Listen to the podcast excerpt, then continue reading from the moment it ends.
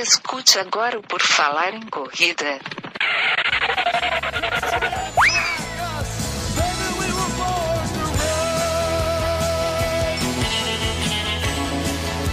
Are you ready to run?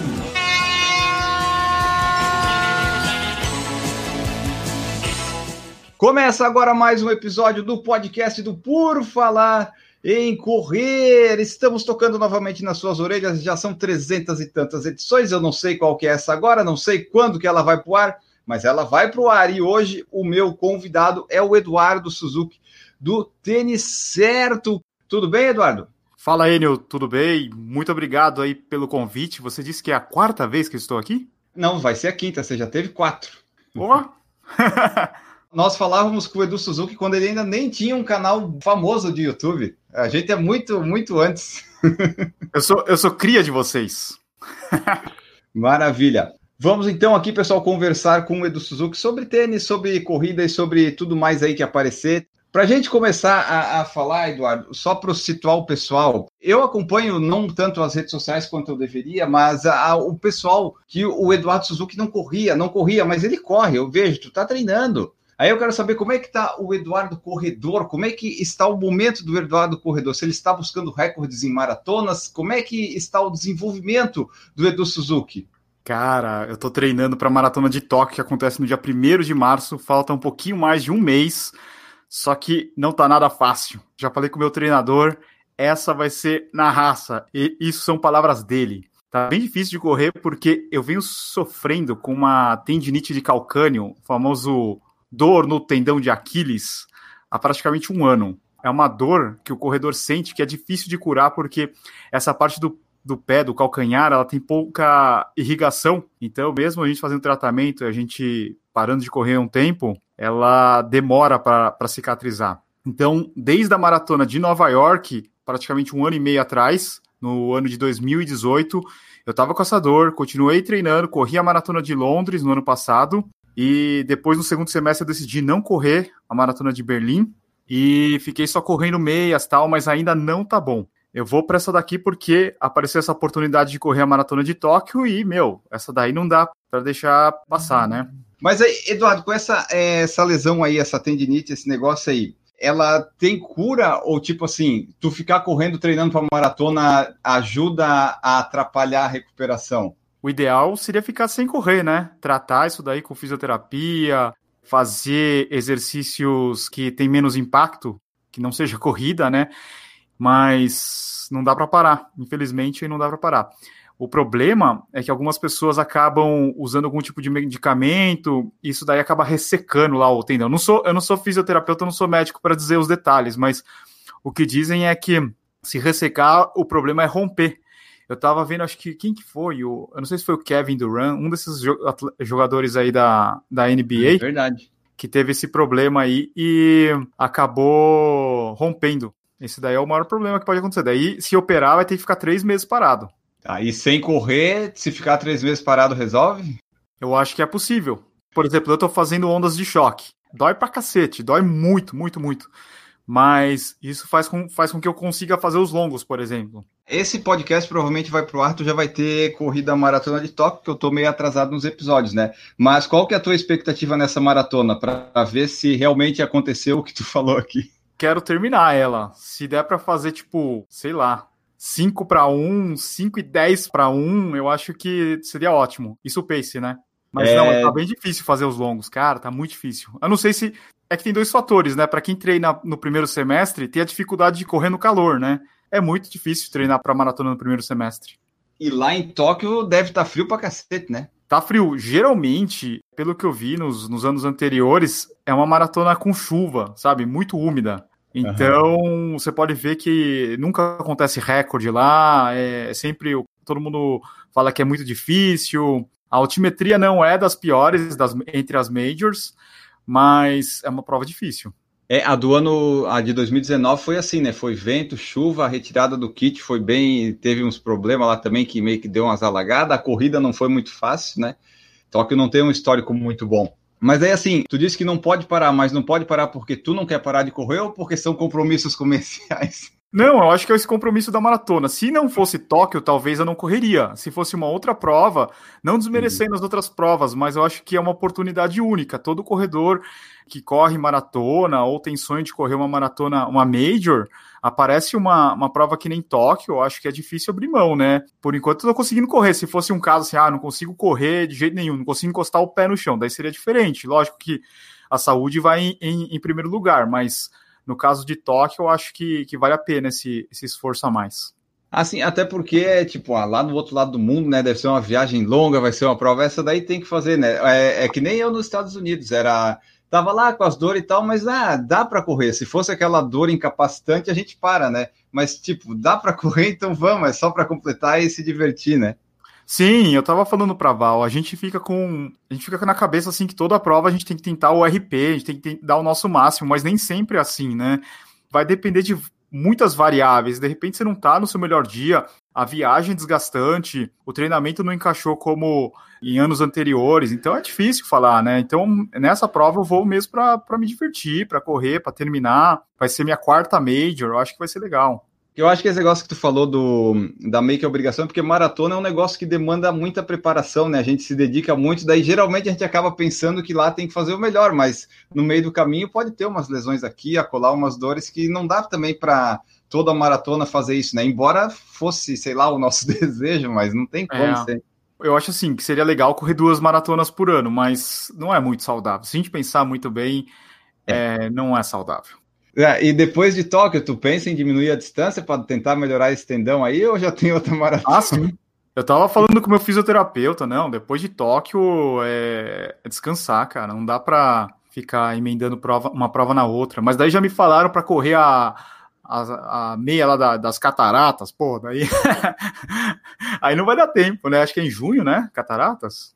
É, mas meia dá, não dá? Ou o seu plano de recuperação é ficar parado para tentar recuperar de vez? Ah, eu queria parar um pouco aí para recuperar de vez, ficar zerado. Cara, é um negócio muito ruim correr com dor. Você fica. Você perde a vontade, assim, sabe? É um negócio que a corrida deveria ser uma coisa que te dá prazer, você corre sem prazer. Você fala, putz, cara, que dor, que horrível. Tem que treinar de novo, né? É, você fala, putz, não acredito que tem isso na planilha. Você fala, pegar um longão que deveria ser legal, não é tão legal, mas correr com dor, né? E, e nesse período aí de, de lesão, você tá treinando menos? Ou, é, tá treinando com o Marcos Paulo, né? Sim. Ele diminuiu o teu volume, a intensidade? Diminuiu alguma coisa aí para tentar dar uma amenizada no impacto? Sim, ele diminuiu o volume e ele falou para não fazer tiro, ele falou só rodagem, rodagem leve, e daí ele tem uma escala lá de ritmo, né? Ele pega assim, é, sei lá, leve, confortável, moderado tal, e daí ele coloca assim, o melhor cenário e o pior cenário. Eu corro no ritmo confortável, pior cenário. Então ele falou assim, só roda pior cenário. Que daí dá, pelo menos não dói tanto, né? É, não dói tanto. E uma coisa assim que eu tenho feito, não é bom fazer isso, mas é uma forma de diminuir as dores também, é mudar a passada. Geralmente quem tem dor no, no tendão é quem aterriza com o médio pé. E daí o que eu faço, eu mudo um pouco, tento aterrizar com o calcanhar. Só que o problema, eu estava até falando com a Raquel Castanharo, ela falou que se você muda a sua passada, começa a aterrizar com o calcanhar, vai ter menos dor no tendão, só que você, vai, você pode ter uma canelite ou dor no joelho. É, e também porque tu não está acostumado a correr assim, né? Daí você vai é. inventar de mudar agora, daí você vai bagunçar os dois lados. Pois é, e daí, é, quando você tem uma dor, por exemplo, eu tenho dor no, no pé direito, a gente acaba compensando. Você acaba compensando, daí começa a dar uma outra dor na, na perna esquerda. É, é complicado isso aí. Mas assim, aí essa, essa dor aí, essa tendinite, tu tem alguma ideia de como é que ela surgiu ou se é acaso, o azar e é isso aí? Eu acho que é a intensidade da corrida, em primeiro lugar.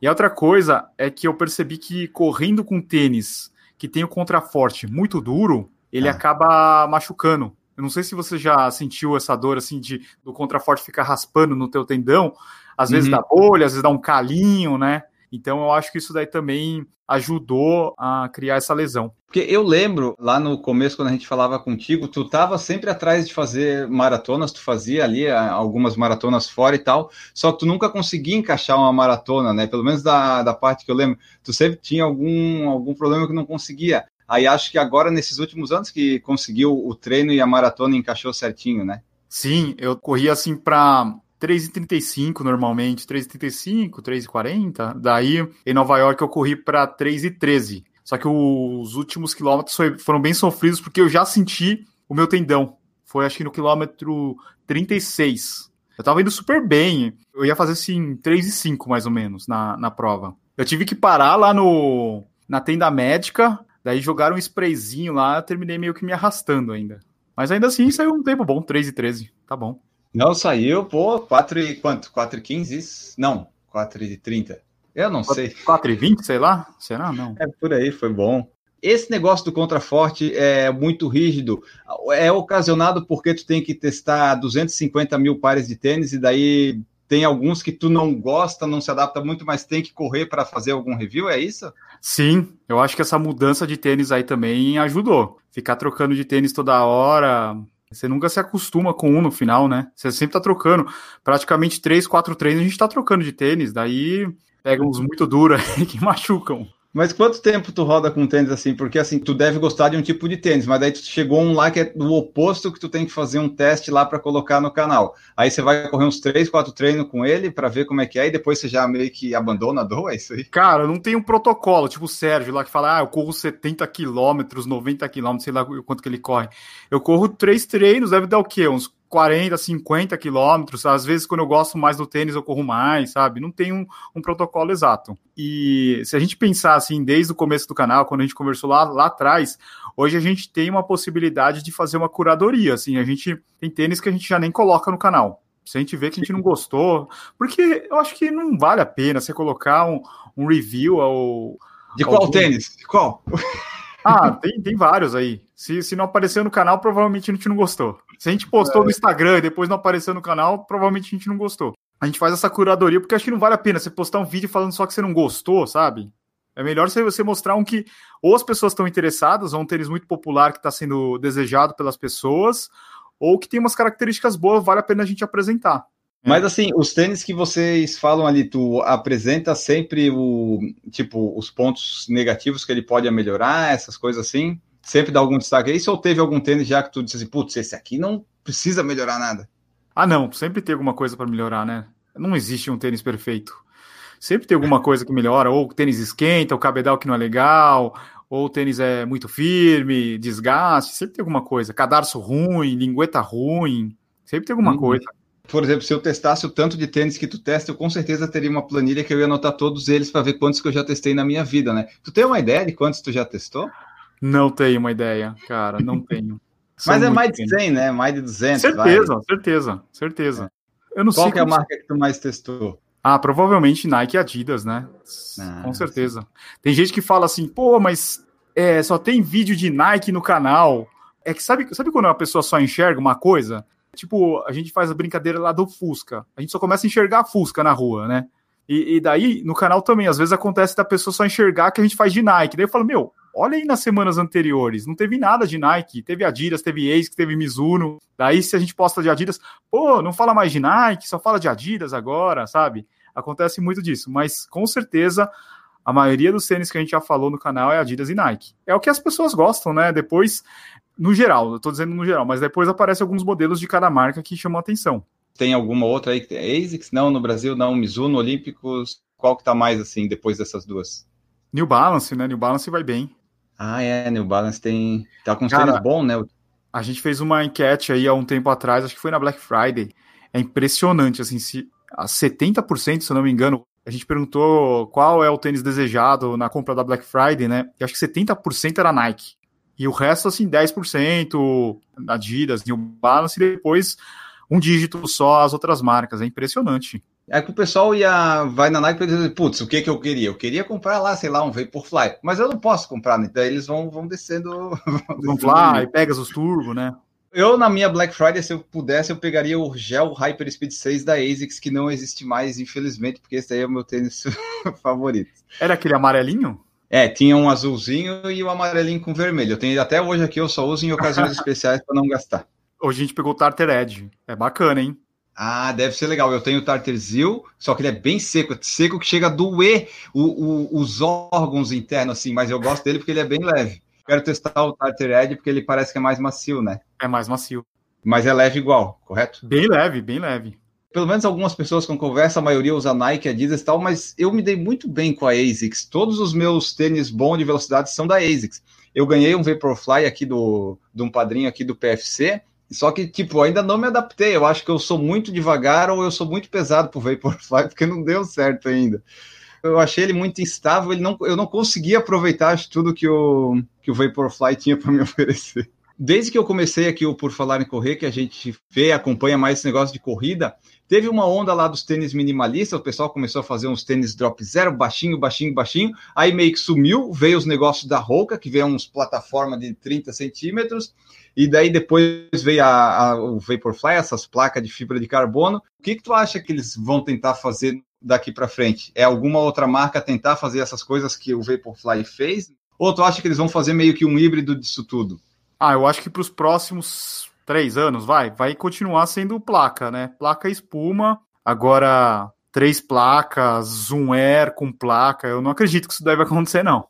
De repente eles fazem para vender para os amadores, mas a Elite não vai usar, não, né? Eu não sei se você chegou a ver, é, existe um tênis training, agora eu não, eu não conheço muito dos tênis training da Nike, que ele parece um Alpha Fly. Ele tem uma, aquela cápsula de zoom air aparente, ele é bem esquisitão. Sobre o Vaporfly, obviamente tu já testou todos os tipos possíveis. Correndo com o Vaporfly, ele, ele é tudo isso mesmo que falam? Com certeza. Vamos imaginar hum. que você faça, sei lá, uma hora e quarenta, vai na meia maratona. Cara, você vai fazer, sei lá, 1,36, vai. 1,36 fazendo o mesmo esforço. Eu li, acho que foi o Sérgio Xavier Filho que eu li no Twitter, ele falou assim, não é que ele te faz ir mais rápido, mas ele, ele quer que tu vá mais rápido. Aí se tu vai mais rápido depende muito de, de ti, né, do teu preparo e tal. Mas o tênis, ele tem todo o suporte para te fazer ir mais rápido. E daí você vai perguntar, é, mas para qual corredor? Só para corredor rápido? Eu acho que essa sensação aí vale para todos os corredores. Para quem corre a 4 para 1, 4 e 30, 5 para 1, 5 e 30, todo mundo vai ter essa sensação aí de que o tênis vai economizar energia, vai diminuir a fadiga. Você vai ver que você vai terminar a prova e não vai ter aquela, sabe aquela dor nas pernas de final de prova que você não aguenta nem andar direito? Você vai ver hum. que essa dor aí é reduzida. É incrível. Todos os Vaporfly são bons, até o primeiro, né, o que foi lançado, né? Até o primeiro. Só que eles são diferentes, né? A sensação de corrida são diferentes. O, os primeiros, eles eram mais molengas. Agora tá um pouco mais firme, ele gasta menos e eu acho que ele encaixa melhor assim a passada, sabe? A, a estabilidade dele melhorou. Se você for ver o pessoal uhum. correndo com o antigo, você vai ver que a pronação assim é bem grande dos corredores. Já nesse novo no Next, ele não faz as pessoas pronarem tanto. Eles acertaram Ai. a, a, estabilidade do, do tênis. Tá, ele é mais. É, porque eu notei, eu tenho aqui o primeiro de todos, acho que foi. Ele é bem instável, eu notei. Pro meu joelho que tem o menisco rompido, eu sofri no, num treino curto que eu tentei fazer com ele. E uma coisa que eu notei quando eu corri o primeiro treino com ele foi as panturrilhas.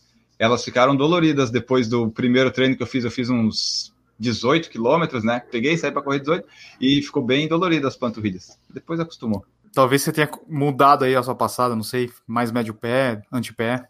É, eu acho que mudou porque o tênis é, é, muito estável, ele é, ele, né? Mas, enfim, é eu que tenho que me acostumar mesmo com essas coisas. Não, e tem uma outra coisa, né? Esse tênis parece que faz você querer correr mais rápido. Não sei se é porque uhum. você tá com ele, um efeito meio é, Vaporfly, que você fala assim, meu, eu tô de Vaporfly, vou correr um pouquinho mais rápido. Sim, é, tu pensa assim, pô, tô com Vaporfly, não, vamos se esforçar um pouco, né? Vamos, por favor. O Rodrigo colocou aqui, ó, as marcas mais buscadas na Black Friday, Nike 52, New Balance 16, Adidas 16, X 4 Brooks 3. Apareceu a Brooks aqui que o Rodrigo comentou, a Brooks está tendo bastante saída no Brasil ultimamente? Eu acho que o preço que eles colocaram nos últimos meses aí era muito bom. Era mais barato do que comprar nos Estados Unidos. Você via lá um Ghost por menos de 400 reais. Um Ghost nos Estados Unidos é mais 100 dólares, né? Daí tinha o Launch por 309, o preço cheio. Na Black Friday estava por 260, se eu não me engano. É, você pega esses modelos top da, da Brooks, o Glycerin, é 599, abaixo é, de 599. Foi uma oportunidade boa para as pessoas experimentarem, porque não é uma marca que você vai ver fazendo uh, grandes divulgações, né? E ainda tem o fator limitante de estar à venda apenas na Centauro, então, aparecer aí nessa lista na o quarta, quinta? Quinta colocação, acho que é quinta. impressionante. É, dessas marcas maiores, mais conhecidas, acho que na, aqui no Brasil a que entrou mais, que está tendo mais saída é a Brooks mesmo, né? Porque as outras não chegaram muito aqui, né? Tipo, a Salcone saiu, a gente não sabe se volta e ficou nessas aí mesmo, né? É, eu acho assim que a Centauro tem muita força, né? Tanto na distribuição quanto na no poder de, de colocar o preço, né? Controlar o preço do tênis. Então, como os caras têm muita loja, eles, eles são forte, muito fortes na internet, eu acho que isso ajuda. Agora, as outras marcas, tipo a Roca, era um, um importador independente. A própria Salcone, ela era da empresa lá do Carlos Wizard. Eu achei que hum. o cara ia botar uma bala aí para vender esse tênis, mas não foi o que aconteceu. Quem mais que tem? A ON tem uma, uma, uma operação pequena no Brasil. A 361 ah. tá saindo. Tá saindo? 361 tá saindo. Mas nem chegou a acontecer. não, tá desde a Olimpíada, né? A Olimpíada do Rio faz o que já? Quatro só? Deu quase nem pra... É, quatro. Não sei o que é. vai acontecer também com a 361. A, a fila é brasileira? Os modelos que vendem aqui são, são nacionais, só que a empresa é coreana. É, não tem muita marca. As marcas que tem mesmo é Nike, Adidas, ASICS e New Balance, acho, né? São as quatro. Mizuno. Mais... Ah, Mizuno, tá, Mizuno. Que a Mizuno não... Tem tênis bom da Mizuno? Qual que é o tênis que tu mais gosta da Mizuno? Ah, eu gosto do, do Sky. O Sky 3 é bom. O Pro Runner é bom, o Ultima é bom. Depois que eu tive uns aí, eu, não, eu fiquei meio traumatizado, mas o Wave Sky era realmente era muito confortável. Para usar depois de um treino longo, era bom até para dar uma passeada assim. O que tem o melhor custo-benefício, o melhor preço hoje no Brasil são os tênis da Olímpicos, para quem está querendo iniciar, né? É verdade. Ou da Decathlon. Putz, a Decathlon, a última vez que eu fui, eu tava dando uma olhada nos preços. Tem aqueles modelos bem baratos lá de 69 reais, né? 89, mas eu acho muito simples esses tênis aí eu sei que quando eu falo mal desses tênis, tem um monte de gente que fala, ah, não sei o que, esse tênis é barato, é ótimo custo-benefício, mas eu acho que sim, você pode pegar um tênis da Olímpicos, por exemplo, um Pride, você pega uma promoção dele, você paga, acho que a gente já chegou a, a anunciar lá no canal por 129 reais. Na né? promoção? Promoção. E o preço normal não é alto também, né? 249 o preço cheio, geralmente 199 você compra um, um Pride 2. Daí tem outro modelo lá, o Challenger também. É, é um tênis que o preço cheio dele é 199, você encontra por 129. Também é um tênis muito bom. Aqui no, no mercado brasileiro é difícil de vir esses tênis mais diferentes que a gente encontra nos Estados Unidos e tal, né? Acho que é, é demanda, custo, imposto, acho que tudo isso influencia. Tem alguns modelos que eles são fabricados na China. Aí tem aquelas taxas anti-dumping. Eu não sei, eu nunca sei quanto que é, acho que é 16 dólares. Imagina você adicionar 16 dólares no preço de custo de um tênis, né? Então, geralmente os tênis que são que vêm para o Brasil são fabricados no Vietnã. Se você olhar na etiqueta aí do seu tênis, você vai ver que eles são do Vietnã. E outra coisa é, por exemplo, tênis de competição. A gente tem um volume muito pequeno aqui no Brasil, né? O consumo desses modelos é bem baixo. O N é da época lá que tinha lá os piranha. Eu tenho um 44 desse aí, é a relíquia. É, DS Racer, Mizuno é. Wave Universe. Acabou tudo, né? Quer dizer, acabou ou não vem para o Brasil? Não, esses daí acabaram, mas existem outros modelos. Por exemplo, a New Balance tem aquela linha Hanzo, que é um tênis de competição desenvolvido para o mercado japonês. Chegou a vir aqui para o Brasil há, sei lá, dois anos atrás, mas vem poucos pares. O próprio Vaporfly, as unidades são super limitadas. O pessoal fala assim, pô, eu queria muito comprar um Vaporfly, mas eu entro lá no site e em um minuto acaba. É porque é muito poucos pares que vêm para o Brasil, né? Mas tu acha que vem pouco porque é essa a estratégia deles de deixar o pessoal querendo sempre o tênis ou é porque eles não acreditam que vai sair tudo? Eu acho que também é, faz parte da estratégia aí do marketing dos caras terem é, esse desejo das pessoas, mas por outro lado eu acho que é um modelo que eles não devem ter lucro. Daí todo mundo fala, mas como não? Não tem lucro, Edu? 1.399, 1.299 não tem lucro. Cara, se você for ver todo o trabalho que os caras fazem de divulgação, pro volume que eles vendem, os caras devem até pagar para vender esse tênis. É a real. E no final, o que, o que vai pagar as contas da, da Nike é vender Pegas, vender Winflow, vender Volmero, esses tênis aí que é para massa. Daí você já pega, por exemplo, uma Vulcabras que, que vende Olímpicos. Meu, os caras vendem pares a rodo. É volume que os caras querem. Né? Depende da estratégia de cada marca. Por exemplo, a ON. A ON traz lá o Cloud Flash. Meu, deve ser uma quantidade super reduzida de pares. É um volume bem pequeno.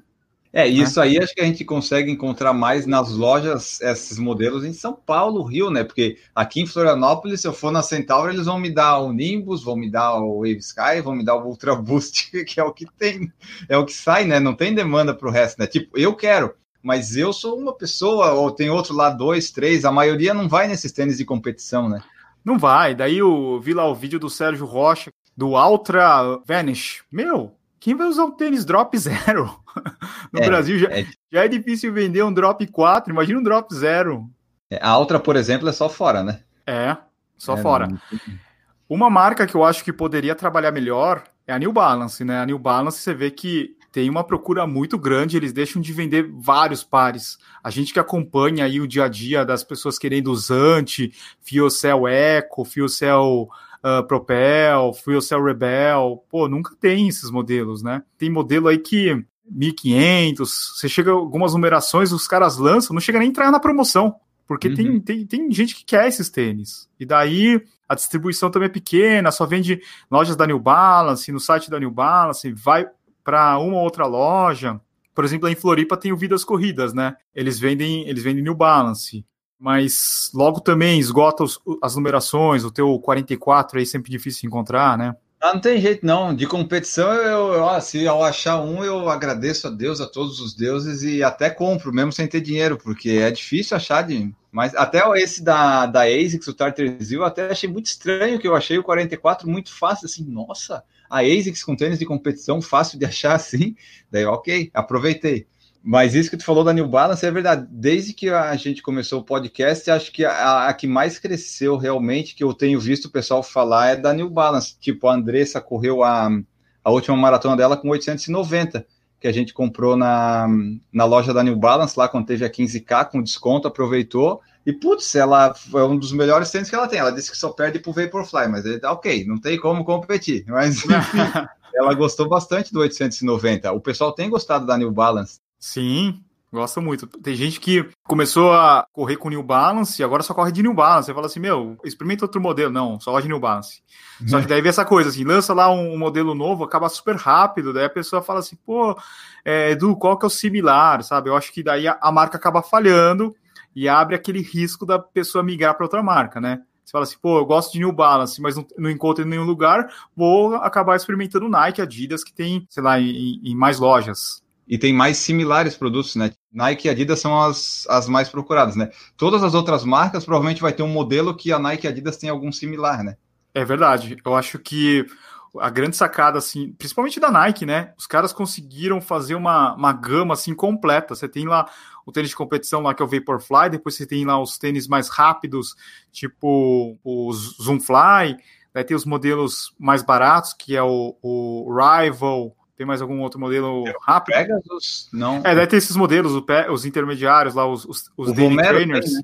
Vomero, Pegasus, Pegasus Turbo. Então os caras têm uma variedade muito grande. Daí tem os mais baratos, tem muito tênis mais barato, tem tênis nacional, os caras têm uma linha muito grande tá, ok, o pessoal vai dizer, ah, 500, 600 é caro, mas não é tipo, se for pensar os tênis da Nike, não é tão absurdo assim. Tudo bem que você pode não ter dinheiro, você pode ser pobre que nem eu não ter, mas tá, é, de certa forma, tá lá e ainda tá no Brasil, você pode parcelar. Os da Adidas eu já acho que são mais caros, a minha impressão é correta?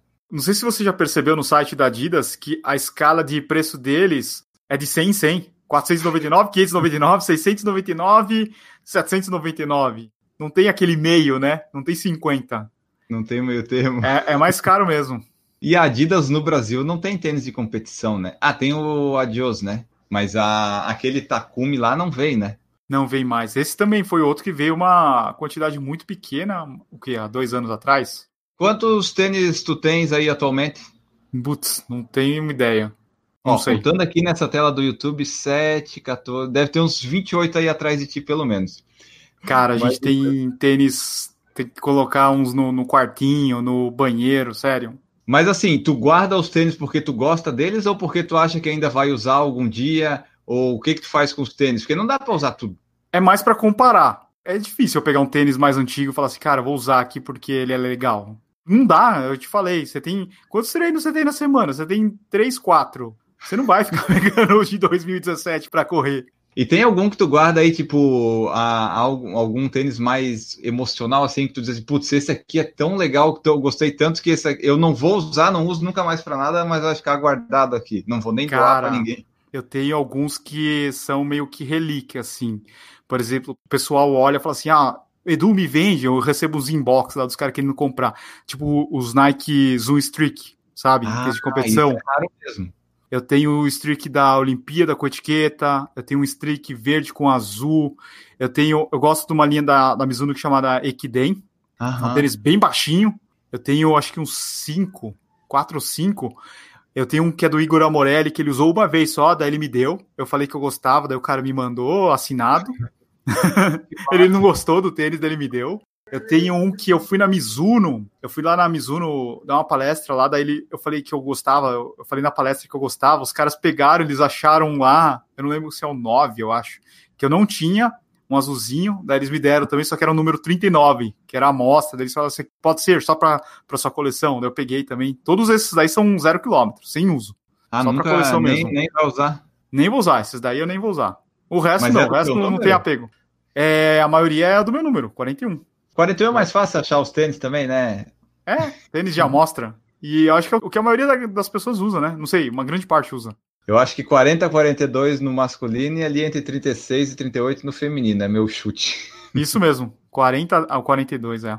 Tênis femininos tem uma vantagem que sempre por geralmente ser uma, uma numeração menor, tem menos tecido, menos coisa, geralmente é um tênis mais leve, né? É, não importa o tênis que seja de feminino, se ele for tipo 36, 37, ele vai ser um tênis muito leve. É bem leve, né? E eu tinha acho que uma, um cálculo, tinha uma proporção assim de, de quanto é mais leve é, o feminino. Só que uma coisa que a gente tem que lembrar é que alguns modelos são diferentes, né? Você pega tipo o Nimbus, ele é um pouquinho mais uh, macio, o Pegasus é um pouquinho mais macio.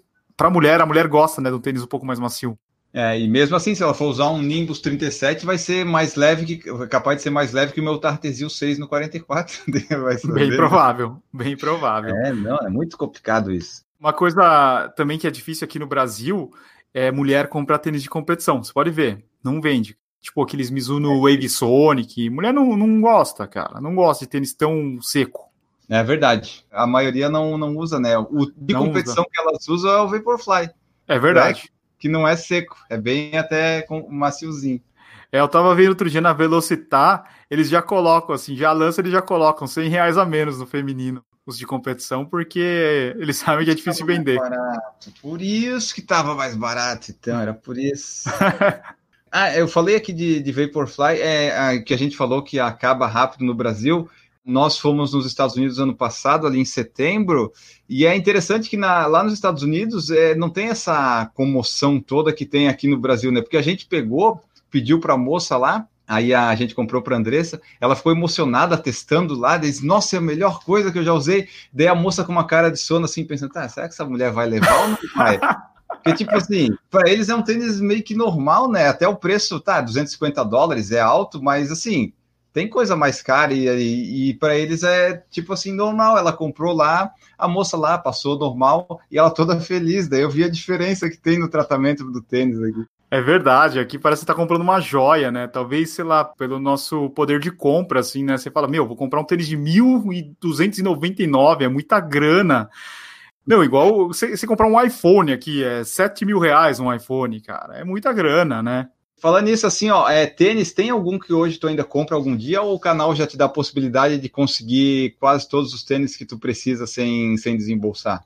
Cara, a gente ainda compra alguns modelos, por incrível que pareça, principalmente os modelos de entrada. Eu acho que eles dão um bom retorno para o canal, assim, visualizações, as pessoas pedem, porque senão o canal só vai só teria tênis premium, top, porque geralmente as marcas gostam de divulgar os, os top, né? Ele não quer divulgar o tênis que de entrada. Você pode ver, não tem divulgação de tênis de entrada daí, mas a gente gosta de mostrar esses tênis.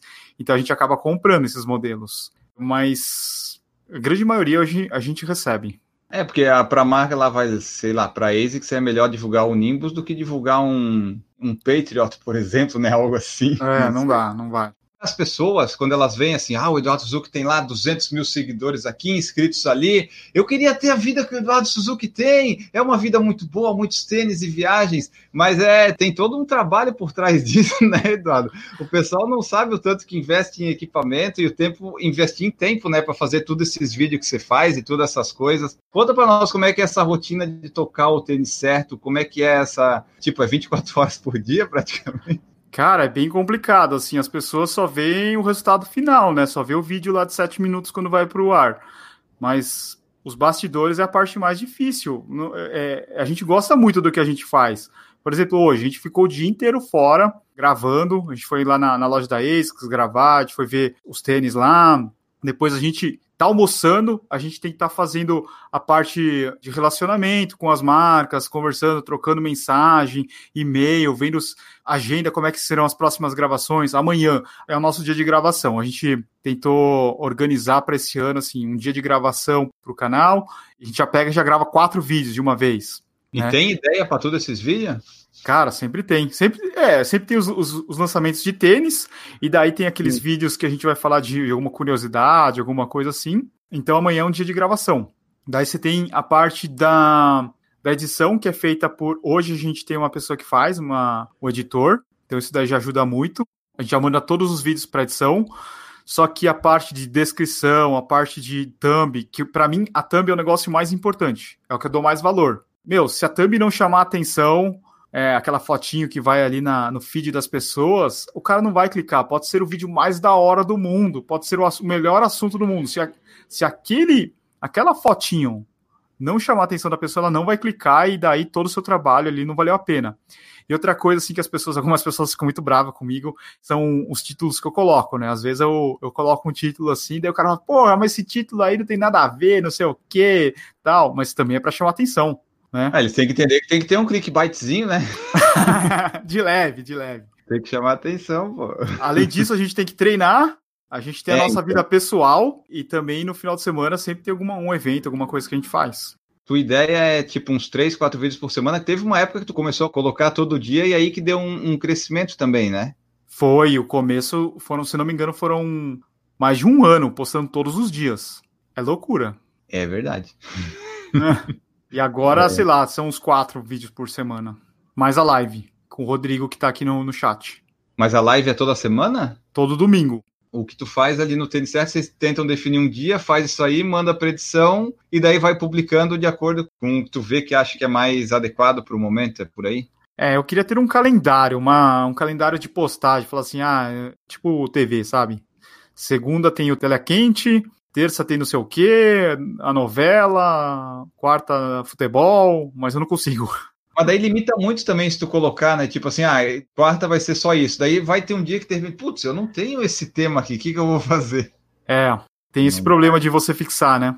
Qual que é o tênis que tu tem, que tu, por exemplo, tu vai fazer uma prova, tá bem treinado, tu vai usar um tênis. Qual que é o tênis que tu usaria que tu gosta mais? Se tu não tem que fazer tu vai fazer a prova, tu não tem nenhuma amarra com a marca naquela prova para fazer com tal tênis. Qual tênis tu escolheria, assim, o que é o teu preferido? Ah, se fosse para correr a maratona, Vaporfly, né? Está disponível.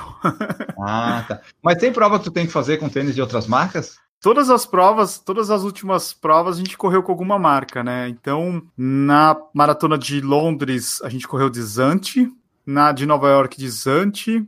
Tu correu Amsterdã. Foi... Amsterdã foi com a Mizuno, mas foi meia. O Carlos aqui perguntou dos inscritos no final de 18 para 19 com a, a Valer, mas foi importante essa presença feminina no tênis certo, né? Com certeza, com certeza. A gente é totalmente a favor de ter mais conteúdo feminino no YouTube. Tem que ter a voz feminina no YouTube. Eu acho que a gente tem um, uma plataforma que ainda, meu, passa ano vem ano, passa ano, sempre tem aquela mesma estatística. Maioria masculino da faixa entre, sei lá, 15 a 30 e pouco. O, o teu YouTube também é majoritariamente masculino? Sim, eu acho que é 85-15. Que absurdo! é muito isso. masculino, né? Daí a gente tava vendo no podcast, eu falei hoje pra Val, peguei as estatísticas lá do nosso Spotify, um ou outro episódio dá 20 e poucos por cento mulheres, mas o, o restante, assim, 13 a 15% feminino, o resto é masculino. É difícil mesmo, aqui também é. Até às vezes quando a gente publica um episódio que tem participação feminina, às vezes feedback, nossa, é verdade, eu não sabia que a realidade feminina era assim, os pessoal às vezes não tem uma noção das coisas, das opiniões, né? Porque é muito masculino ainda. A pergunta do Roberto Felipe é boa, gostaria de saber se a Val de alguma forma inspirou o Edu a baixar os tempos dele nas provas. Muito. Quando a Val entrou no canal, eu corria de boa. E daí ela falou assim: não, Edu, você consegue. Até chegou um dia que eu acho que eu corri lá na USP, Tava eu e ela, tava uma outra amiga nossa, Marina. Daí a gente tava ali no cantinho da MPR. Daí eu falei pro César, na época era o César, meu treinador. Eu falei, César, eu vou correr com elas. Ele, você tá louco, as meninas vão correr muito forte. Daí elas falaram, ah, elas falaram que dá pra correr junto. Cara, foi 21 quilômetros pra 1,30. Falei, você tá louco. Daí falei, não, aí vai. É aquele treino da confiança, dá pra correr. E foi melhorando, foi melhorando. É, até antes de eu me lesionar, eu conseguia correr com a Val, agora tá difícil.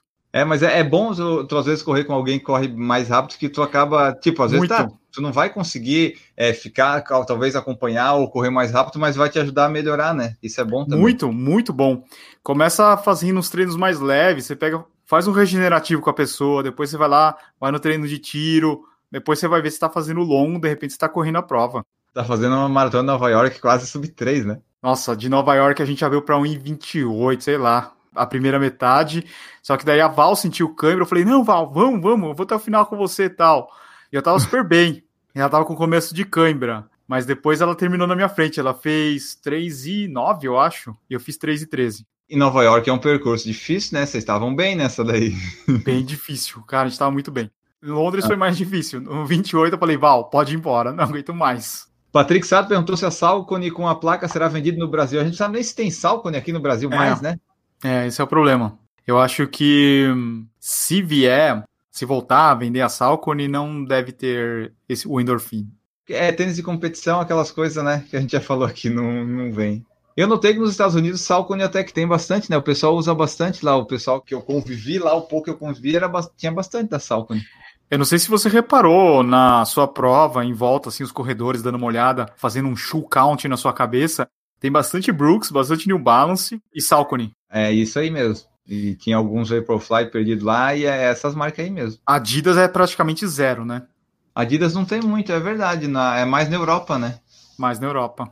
New Balance, se tem númerozinho, V10, se tem esses números, é New Balance. A New Balance dá os nomes mais esquisitos para os tênis. Agora que tá dando nome, nome, né, com letrinha. Antes era só nome. Nome e sobrenome. Antes era é. numérico. Reebok tá tendo saída? Putz, a gente viu lá na Running Event alguns modelos bem legais, cara, bem leve, muito, muito leve. Mas lá fora, aqui no Brasil. Ah, não, aqui no Brasil também tem, só que a gente fala bem pouco no canal. Tem, é tem essa linha aqui. Que, que tu vai fazer, putz, estou sem ideia hoje pro quarto vídeo. Vamos falar de Reebok para colocar lá pra gente. tem essa entressola Float Ride, cara, é bem legal, é bem macio, bem responsivo. João Flávio perguntou: e o Glide Ride serve para maratona? O que, que tu achou desses últimos tênis da ASICS? Meta Ride, Glide Ride, não sei o que Ride, como é que é? Porque o Meta Ride ele era um tênis bem altão e drop zero, né? Acho Sim. que ele foi meio que, sei lá, um protótipo para daí pegar as tecnologias e usar nos outros, é isso? É, esse Meta Ride, eu achei que o problema dele é ele é muito pesado, sabe? Ele é, ele é pesadão. Imagina um Caiano com uma entressola grossa e drop zero. É esquisito, né? Ele, ele é curvo, ele é curvado. E depois o Glide Ride, ele é legal também, ele tem esse, esse, formato curvo, mas ele não tem essa resposta, sabe? Não tem essa resposta do Vaporfly. Então aquele tênis, cara, não sei, falta, falta alguma coisa, falta desenvolver melhor essa espuma dele. Da ASICS, eu, eu acho que é o que tu falou, Tartar Zil, Tartar Edge, de repente um DS Trainer, um Dynaflight, que é o mais indicado, talvez. Eu peguei hoje na mão o Nimbus 22, eu gostei, viu? A gente fala assim um pouco de, do Nimbus, ah, o Nimbus precisa mudar, tá? O 22 ficou bem legal. E eu tô curioso para ver esse novo aí, que é o Nimbus Lite. A gente já chegou a ver ele no, na feira no ano passado, que a gente foi lá no Texas. Até o Jameson Michael, não sei se vocês conhecem, ele tem um canal no, no YouTube. Ele falou assim, pô, a ASICS podia ter pulado o, o 22 já vir com o Lite, um Nimbus leve. O Nimbus não precisa mudar, né? O Nimbus é o tênis de amortecimento da ASICS, é aquilo lá. Tem quem goste e tem quem não goste, mas o que tu não pode negar é que ele tem um amortecimento muito bom. Sim, e o que a gente viu também foram as evoluções aí que, que devem vir a partir do segundo semestre de 2020. A ASICS vai trazer alguns modelos bem legais, assim, bem diferente do que tem hoje. A Renata tá aqui falou que mulher não gosta de Beb 3. Ela ama, gosta de tênis leve. Vamos falar da Skechers. Aqui ela falou Skechers Razor Speed, yes or no? Esse é o tênis de competição é, da Skechers, né? Agora tem o Meb novo, que é um pouquinho mais baixo que esse aqui. Cara, esse aqui é bem gostoso de correr, ó. Flexível, bem levinho. Ótimo tênis. A Skechers tem essa característica, né? Os tênis, a, a, alguns não tão leves, mas a maioria com drop baixinho que dá uma sensação boa correndo. É, gostoso de correr, né? E aquele tênis que silencioso, que não, não faz aquela batida de plástico no chão, né? Você tem lá mais de 100 mil seguidores no Instagram, mais ali quase 200 mil no YouTube. Tem muito comentário de gente, do pessoal que vai só reclamar, tipo, gente amarga da vida. Tu pode eh, dar o teu dislike, tu não precisa ir lá comentar que o vídeo é ruim, ou como é que é que tem? Tem bastante disso? Como é que tu lida com isso? Ou tu só ignora? Tem bastante comentário, tem cada vez mais, mas isso é bom. É, comentário é bom, né? No fim das contas. Não, comentário é bom e, e, crítica também é bom, cara. A gente aceita. Eu não fico. Mas depende não... da crítica, não? Ah, não. Tem cara que pega no pessoal, quer criticar uns negócios nada a ver. Isso daí a gente ignora. Sei lá, de repente o cara tá num dia ruim. não sei. Ó, tem gente que tá sempre num dia ruim, né? Impressionante. É. Não, tem gente que só critica, cara. Putz, sei lá, se o cara sabe tanto, não sei porque o cara não começou o canal ainda, né? Exatamente. Eu sempre penso assim, tipo, tu pode não gostar, mas tu não precisa ir lá na cara da pessoa e falar eu não gosto. Não, fica ali no teu, né? Não precisa, é só não, não consumir o que a pessoa faz e tudo mais. Mas os comentários mesmo, os negativos, são bons, né? Porque tu vai criando lá uma interação no, no YouTube isso vai dando. vai subindo a relevância do vídeo também, né? Sim, imagina, cara, a gente é pequeno na internet, né? Se você pegar no universo da corrida, assim, é, é, pequeno. Imagina um cara lá, o Porta dos Fundos, o Whindersson, é, o Condizila, esses canais grandes, esses, esses canais de comportamento. Meu, é, é só a gente falando mal. O nosso ainda é pouco, se você comparar. E assim, tu consegue já nesse atual nível ler todos os comentários que chegam em Instagram e YouTube? Não, eu tenho muita dificuldade. É porque assim, ó, Enio, eu tenho uma. Eu vou, eu vou te falar, cara, já é difícil o, o nosso dia a dia, assim, é muita coisa pra gente fazer. E se eu parar pra ficar lendo o direct, é sempre dúvida, hum. assim, pessoal. O cara vai comprar, eu não sei se o cara tá na loja, ele tá lá na, no caixa, ele manda assim, cara, eu tô aqui comprando o Vomero 14, queria saber se eu compro o Vomero ou Pegasus. E daí, se, se eu respondo, vem a réplica, daí o cara fala assim, mas compra a numeração 40 ou 41, daí é infinito, porque o negócio vai dobrando, triplicando, é, é, é absurdo, sabe? Não é aquela conversa assim, compro ou não, sim ou não, sabe? E, e não tem como fazer um padrão assim de resposta, porque as perguntas são pessoais. O cara quer saber comparar um tênis, às vezes um, uma comparação nada a ver. É Ultra Boost ou Vaporfly, sabe? É, é bem difícil. Esse é o problema de ser um dos maiores canais de tênis do Brasil. É o ônus. Não, eu, eu queria dar mais atenção, mas muitas perguntas também a gente já respondeu em vídeo, sabe? O, não sei se a pessoa não, não viu, entrou agora no não, canal, tudo bem. Não vê, não procura. Já tem o um vídeo, sabe? As características que ela tá perguntando já estão no vídeo.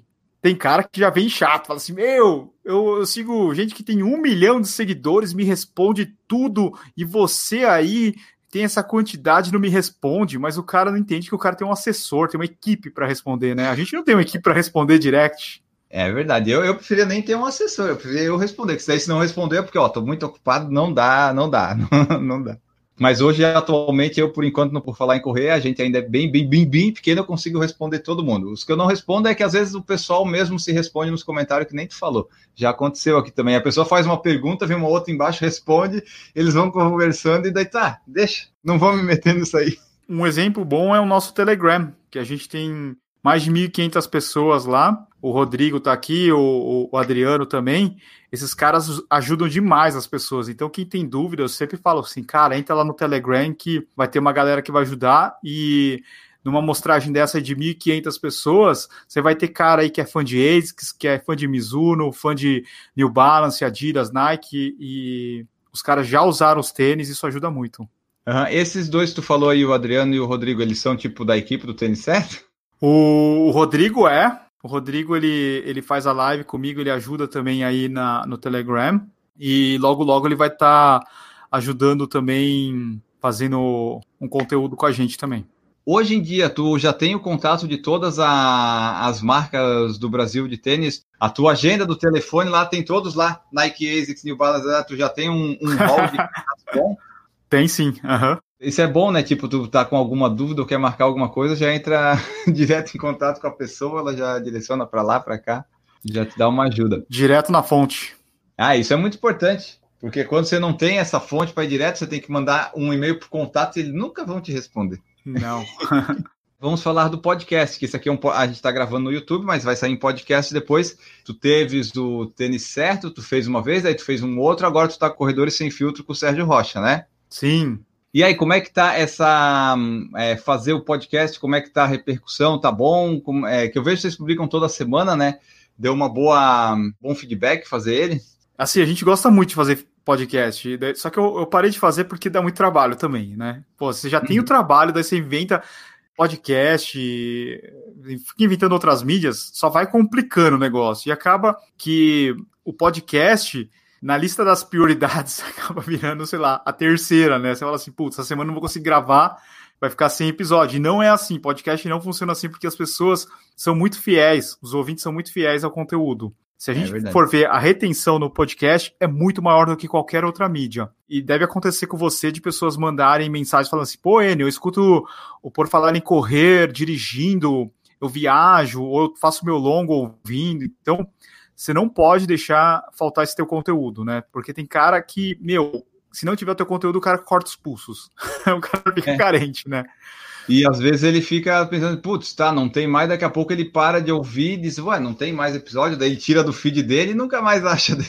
Também. É verdade. Então eu criei esse compromisso com o Sérgio de postar toda semana, a gente não pode falhar. A gente já tá muitos episódios, acho que desde abril, se não me engano, sem faltar uma semana sem o um episódio, e tá funcionando bem. A gente resolveu um problema que a gente tinha, tanto eu quanto ele. Eu acho que eu já, já cheguei até a conversar com você sobre edição do podcast. E uhum. daí a gente falou assim: meu, vamos colocar bruto, cara. A nossa conversa, bota só a vinheta no começo, bota é. bruto é. sem edição. E assim a gente consegue manter a periodicidade. Se a gente ficar muito naquele conteúdo minucioso de ficar cortando os anos, é, putz, dá muito trabalho. É, eu ainda eu estou editando bem menos agora, mas eu tento só tirar os espaços muito grandes, que às vezes a minha internet cai, por exemplo, aí fica um espaço de cinco minutos no podcast. Aí essas coisas eu tiro, né? Mas eu tenho visto que cada vez mais, e a gente já fez isso em alguns anos passados, bota o mais bruto possível, porque a pessoa não vai se importar com se tu tirou um é ou um ou. Ela quer ouvir, e às vezes ela até no podcast ela pode avançar, né? Quando tem tá, uns dois minutos que não tem som, ela vai, avança ali, pronto, e tá tudo certo, né? Criou um padrão aqui no Brasil no começo, né? Porque você tinha lá o Jovem Nerd fazendo um negócio muito bom e todo mundo é. achava que tinha que fazer podcast era desse jeito, né? E daí a gente viu, quando abriu aí, foi, foi abrindo para Spotify, Google Podcasts, foram, foram aumentando os podcasts e não tem mais esse padrão, né? Você vê lá fora, todo mundo vai lá bota bruto. E eu acho que o mais importante dentro de um podcast é fazer a pessoa se sentir dentro da conversa, né? Ela parecer que ela tá trocando uma ideia com você, tá lá no carro ouvindo, você tem uma companhia. Eu acho que essa é a grande sacada do podcast. Ficar pensando, putz, que absurdo que esse cara falou, eu vou ter que entrar em contato, né? É. Essas coisas assim. Também acho, tipo, agora entrou aí, né? O pessoal descobriu o podcast Globo, todo mundo colocando. Eles não têm edição nenhuma, no máximo eles vão colocar uma vinhetinha e uma música de fundo e joga lá o Kleber Machado falando com algum jogador, e é isso aí. Não tem. É isso aí. Não tem mais o que fazer. Felipe Nunes que perguntou, e os tênis da Puma? A Puma deu uma sumida depois que o Bolt aposentou? Não, a gente tem postado o vídeo da Puma, não é tão frequente assim, mas sempre aparece um ou outro. Eles têm essa tecnologia hybrid, que é bem macia. Os tênis são super confortáveis, não são os melhores tênis para correr, mas para se fazer um, um treino leve ou fazer treino na academia, eles são bem legais. Puma teve um tempo que tinha mais opções de tênis, né? Hoje em dia eu não vejo tanto. Também não procurei, mas antes aparecia mais, saltava assim na tela. Agora não tem mais tanto. Tu faz todos os teus vídeos, tu escreve antes o que, que tu vai falar, ou pelo menos um tópico, ou às vezes tu vai lá na cara e coragem e vamos lá. Eu escrevo. Eu escrevo todos porque às vezes a gente esquece, cara. Eu não consigo fazer, pelo menos assim, freestyle. Se chegar, ligar a câmera e começar a falar eu preciso escrever as características, a sequência que eu vou falar. Eu não, eu não escrevo assim a frase completa, coloco em pontos. E o que eu tenho feito agora, eu pego o tripé, eu colo já embaixo, eu não tenho um teleprompter, sabe? Eu vou uhum. lá e coloco no próprio tripé assim o que eu escrevi. Antes eu pegava uhum. e colocava no Evernote. Eu usava, eu deixava o celular assim na minha frente e lia. Agora eu descobri que o mais fácil é eu pegar, anotar num papel de caderno mesmo, vou lá, coloco um durexzinho e vou lendo. E um vídeo mais ou menos de 5 minutos do tênis certo, tu grava, o bruto dele fica quanto? Uns 20? Não, acho que uns. Dá menos? Uns 12, 13. Porque é bom é que quando é vídeo assim que a gente pode parar, errar, dar uma tossida aqui, olhar para cá, né? Depois corta e encaixa. Como não sou mais eu que edito, então eu tenho que pensar no editor, né? Que ele tem que entender a história completa.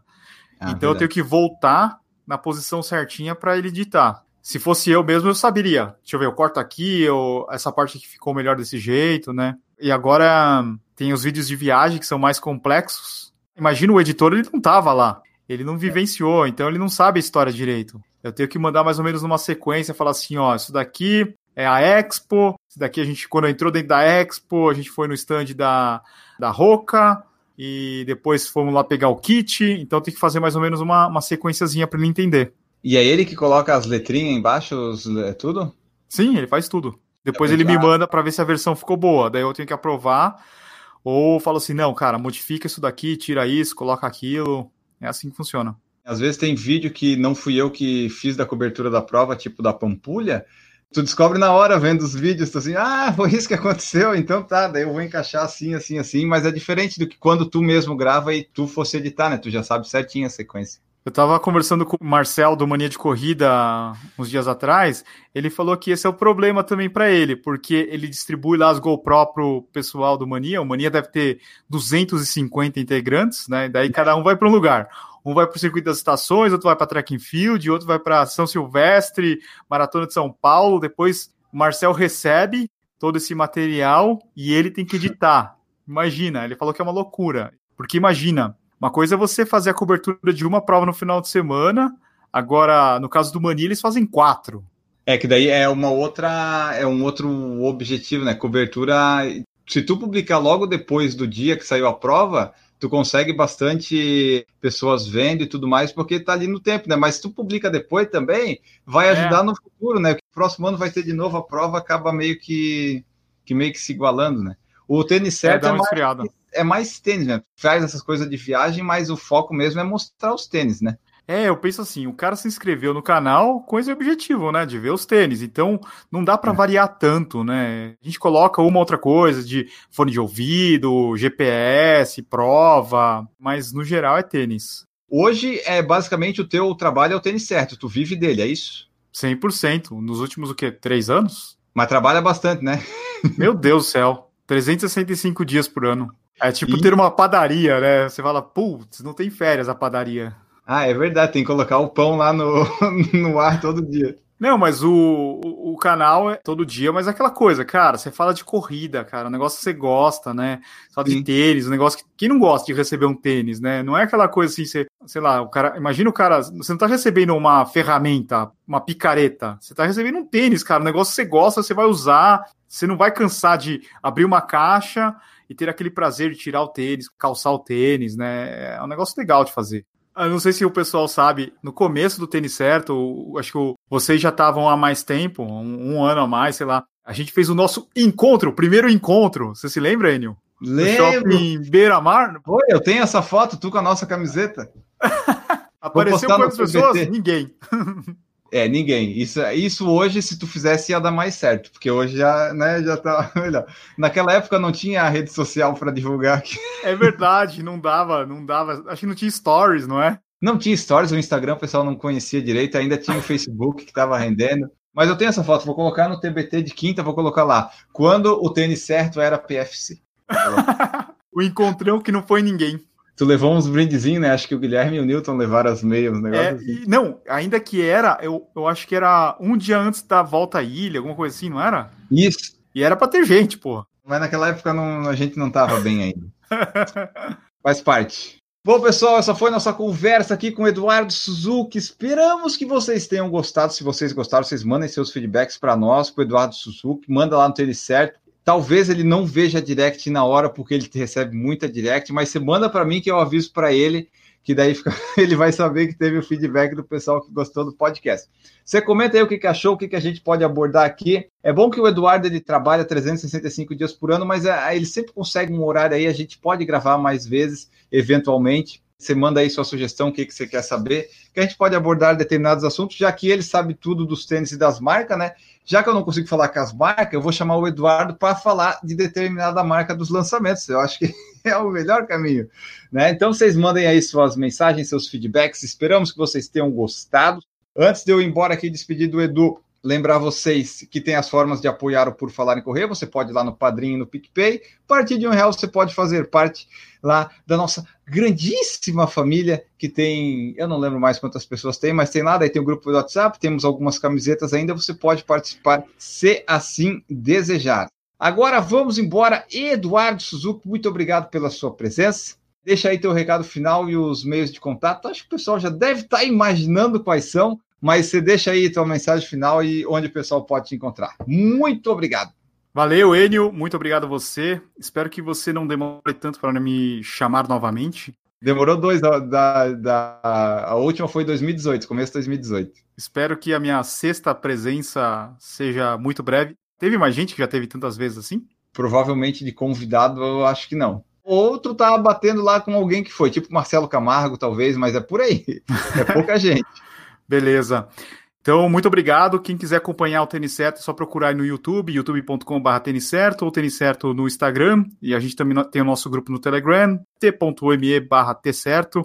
Lá a gente conversa bastante aí sobre tênis para corrida. Esse negócio falou do Telegram, eu lembro que teve uma época, só antes de acabar, que tu fez um. Não sei se era o WhatsApp, um número que tu disponibilizou para as pessoas tirarem dúvidas contigo, foi, né? Cara, fiz isso, fiz isso. Teve foi lá. um grande erro, né?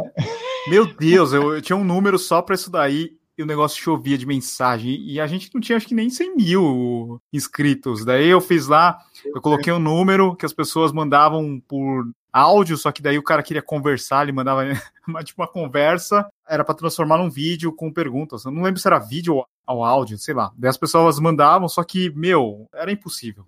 Quando eu vi que você fez isso, eu pensei, nossa, não vai, vai ser muito trabalho. Vamos embora então, pessoal, deixando a frase de todo fim de podcast que eu roubo no Instagram alheio, que é a seguinte: nunca deixe ninguém fazer você pensar que não merece algo que deseja. Olha que frase bonita, pessoal. Ficamos por aqui, voltamos no próximo episódio. Um grande abraço para vocês e tchau. Errou! Que episódio que é esse aqui, Enio? Que número que é? Ah, não faz pergunta difícil. eu não sei. Esse deve ser o 347, alguma coisa assim. Acho que é Meu por aí. Deus.